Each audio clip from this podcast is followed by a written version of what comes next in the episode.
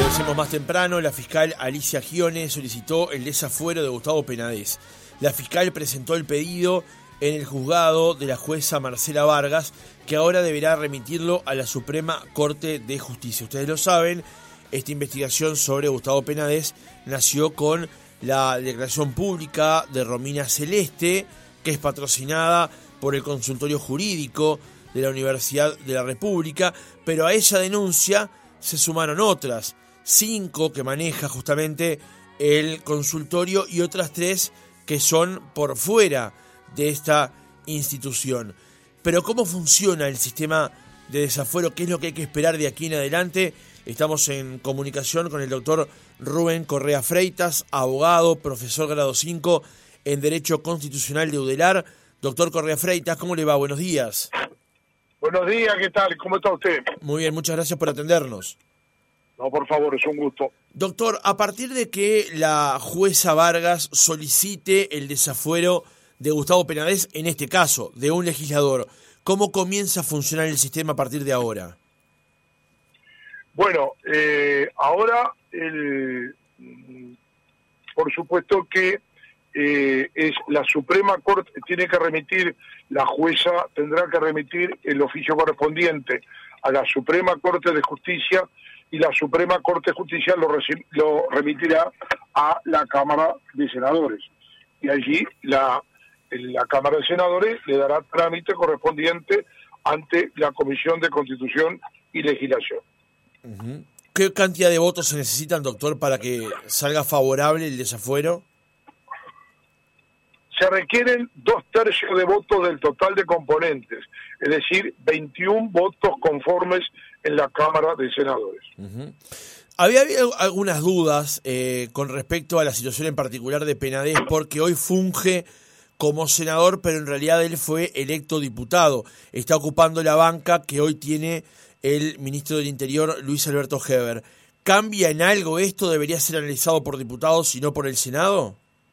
No, no, no el, el, el, tema es así. El, senador Penades viene ejerciendo como senador desde el primero de marzo de 2020, cuando el, el señor Luis Alberto Heber asumió como ministro de Transporte y Obras Públicas y luego como ministro del Interior, luego el fallecimiento del ministro del Interior, este, Larrañaga. Entonces, en consecuencia, eh, él no es un, un diputado eh, titular, eh, no es un senador suplente por unos días, ni por 15 días, ni por un mes, ni dos meses. Es un, es, es un ciudadano que fue electo diputado, pero que está ejerciendo el cargo de senador en forma permanente desde hace tres años. así que, por lo tanto, a quien le corresponde resolver sobre el tema es a la Cámara de Senadores. Eh, doctor, eh, teniendo en cuenta de que este es un caso muy particular y los, los fueros parlamentarios tienen una función determinada, reconocida en la Constitución de la República, ¿es posible, sería entendible que el Senado se negase al desafuero de este legislador en particular, teniendo el caso en particular arriba de la mesa, sabiendo que lo que se investiga aquí son hechos de apariencia eh, este, delictiva desde el punto de vista penal por supuestos casos de abuso sexual que nada tienen que ver con su función como legislador. No sé si fue clara la pregunta. Bueno, es un poco complejo, pero lo que le puedo decir es, yo voy a contestar estrictamente desde el punto de vista jurídico constitucional. Primero, la Cámara de Senadores tiene la más absoluta libertad para eh, resolver sobre este tema. O sea, la Cámara deberá analizar, estudiar y valorar lo que ha pedido la, eh, la jueza y en función de los datos, de la información y de las pruebas que, eh, que, le, que le remita. Entonces, en consecuencia, la Cámara puede decidir libremente si acepta o no el pedido de desafuero aun cuando este, la Cámara puede decir que no, sabiendo que lo que haya hecho o lo que se investigue de Penades no tenga nada que ver con su investidura como senador, digamos. No, no, pero por supuesto son temas distintos. Lo que se está tratando acá es si hay delito o no hay delito. Es un tema distinto. O sea, lo que estamos, lo que se está tratando acá, lo que, digo, la razón o el fundamento del pedido de desafuero es porque presuntamente eh, el, senador Penades habría cometido un delito. Entonces, es eso el tema. Entonces, el problema es que la Cámara de Senadores tiene que evaluar, tiene que analizar, tiene que este, estudiar si realmente los hechos por los cuales este, es imputado eh, o es acusado el señor senador Penades realmente tienen fundamento para, eh, para dar lugar al desafuero. Doctor, en el mes de abril el senador Penades había enviado una carta a la presidenta de la Asamblea General, Beatriz Argimón, en la que solicitaba que se le levantaran los fueros parlamentarios en caso de que sea citado por la fiscal de delitos sexuales, Alicia Gione. La posición personal de Penades incide en algo en cómo el cuerpo debe operar, obrar en este caso? Para nada, para nada porque los fueros no son propiedad de los legisladores. Los legisladores no, no, no son los dueños de los fueros. Los fueros son del Parlamento, son del Poder Legislativo, son del cuerpo, en este caso de la Cámara de Senadores. O sea, un legislador no puede decir yo renuncio a los fueros. Eh, puede decir renuncio a la Cámara. Ah, es una cosa distinta. Si renuncia a su cargo, si renuncia a la Cámara, sí, en ese caso no hay ningún problema, se terminó el problema. Pero el hecho de que él, no puede renunciar a los fueros, es la Cámara la que tiene que resolver eh, ante un pedido de la justicia si lo suspende, si eh, levanta los fueros y lo declara suspendido en su cargo o no. Es una decisión de la Cámara.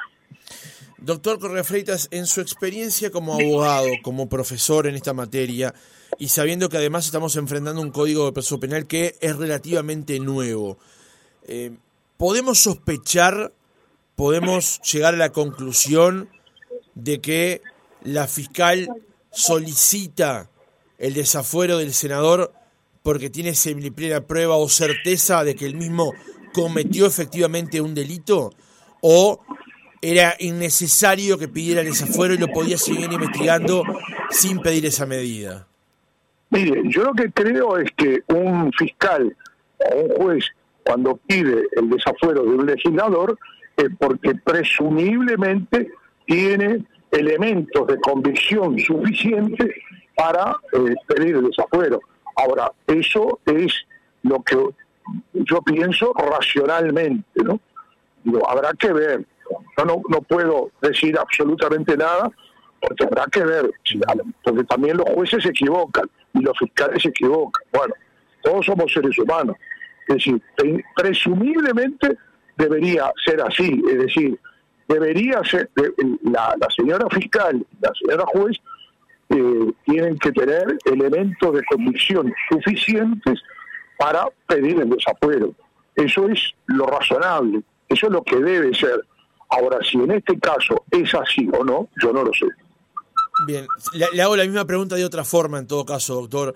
Eh, la, investigación podría transcurrir determinado tiempo más recolectando pruebas, testimonios, sin que fuera necesario solicitar el desafuero. Bueno, no sé tampoco, digo, discúlpeme, eso es un tema que es una decisión de la fiscal. Si la fiscal está pidiendo esta medida es porque seguramente necesita el desafuero para poder avanzar en la investigación. Normalmente cuando se pide el desafuero es porque ya lo, el, fiscal y el juez tienen la convicción de que la persona va a ser formalizada, es decir, que va a haber un procesamiento, una formalización penal. Eso es lo normal. No, no se pide, no es habitual que se pida el desafuero para seguir investigando. Doctor, una última pregunta, apelando a su condición de catedrático. Em, ¿Sería bueno en Uruguay eh, ir por el debate de limitar de alguna manera los fueros parlamentarios? Se los planteo porque en este caso se está solicitando el desafuero a un senador por actitudes o acciones que habría tenido, no por su condición de senador, sino de, ser humano, de persona, digamos, ¿no? Había violentado una norma, pero no en su calidad de legislador, digamos. Bueno, está bien. Yo creo que son... El, tema del debate de los fueros siempre es un tema que, está pronto, digo que se puede dar, pero bueno, hasta ahora no, no, no, no, no, no ha sido necesario, digamos, ¿no? Pero bueno, siempre es bueno discutir, pensar, no sé si, si habría ambiente, digamos, para eliminar el tema de los fueros. Yo vuelvo a insistir, el tema de los fueros hay que entenderlo que no es para proteger a los legisladores, no es una impunidad o una inmunidad para este, evitar que un legislador sea condenado, sea juzgado por la justicia penal. los fueros están para proteger la independencia del poder legislativo. Claro, pero en algún caso, senador, este, convendremos que fueron utilizados de esa manera, ¿no? ¿Cómo? Que en algún caso los fueros parlamentarios fueron utilizados de una manera de no responder ante la justicia por cosas que nada tenían que ver con lo que habría hecho la persona en su condición de legislador. Por ejemplo, le planteo el caso de Guido Manini Ríos, digamos, es el caso más, notorio y el más reciente, por lo pronto. Por, la justicia lo iba a llamar a declarar por unas cosas que no tenían nada que ver con su condición de senador y amparado en los fueros no fue. Yo eh, no, no, no me gusta entrar en, en, disquisiciones, digamos, de, casos. Sí. Eh, es, un tema para es muy prefiero no opinar de Rubén Correa Freitas, gracias por haber estado otra mañana con nosotros. Gracias a usted, que pase muy bien. ¿eh? Buen día. Gracias.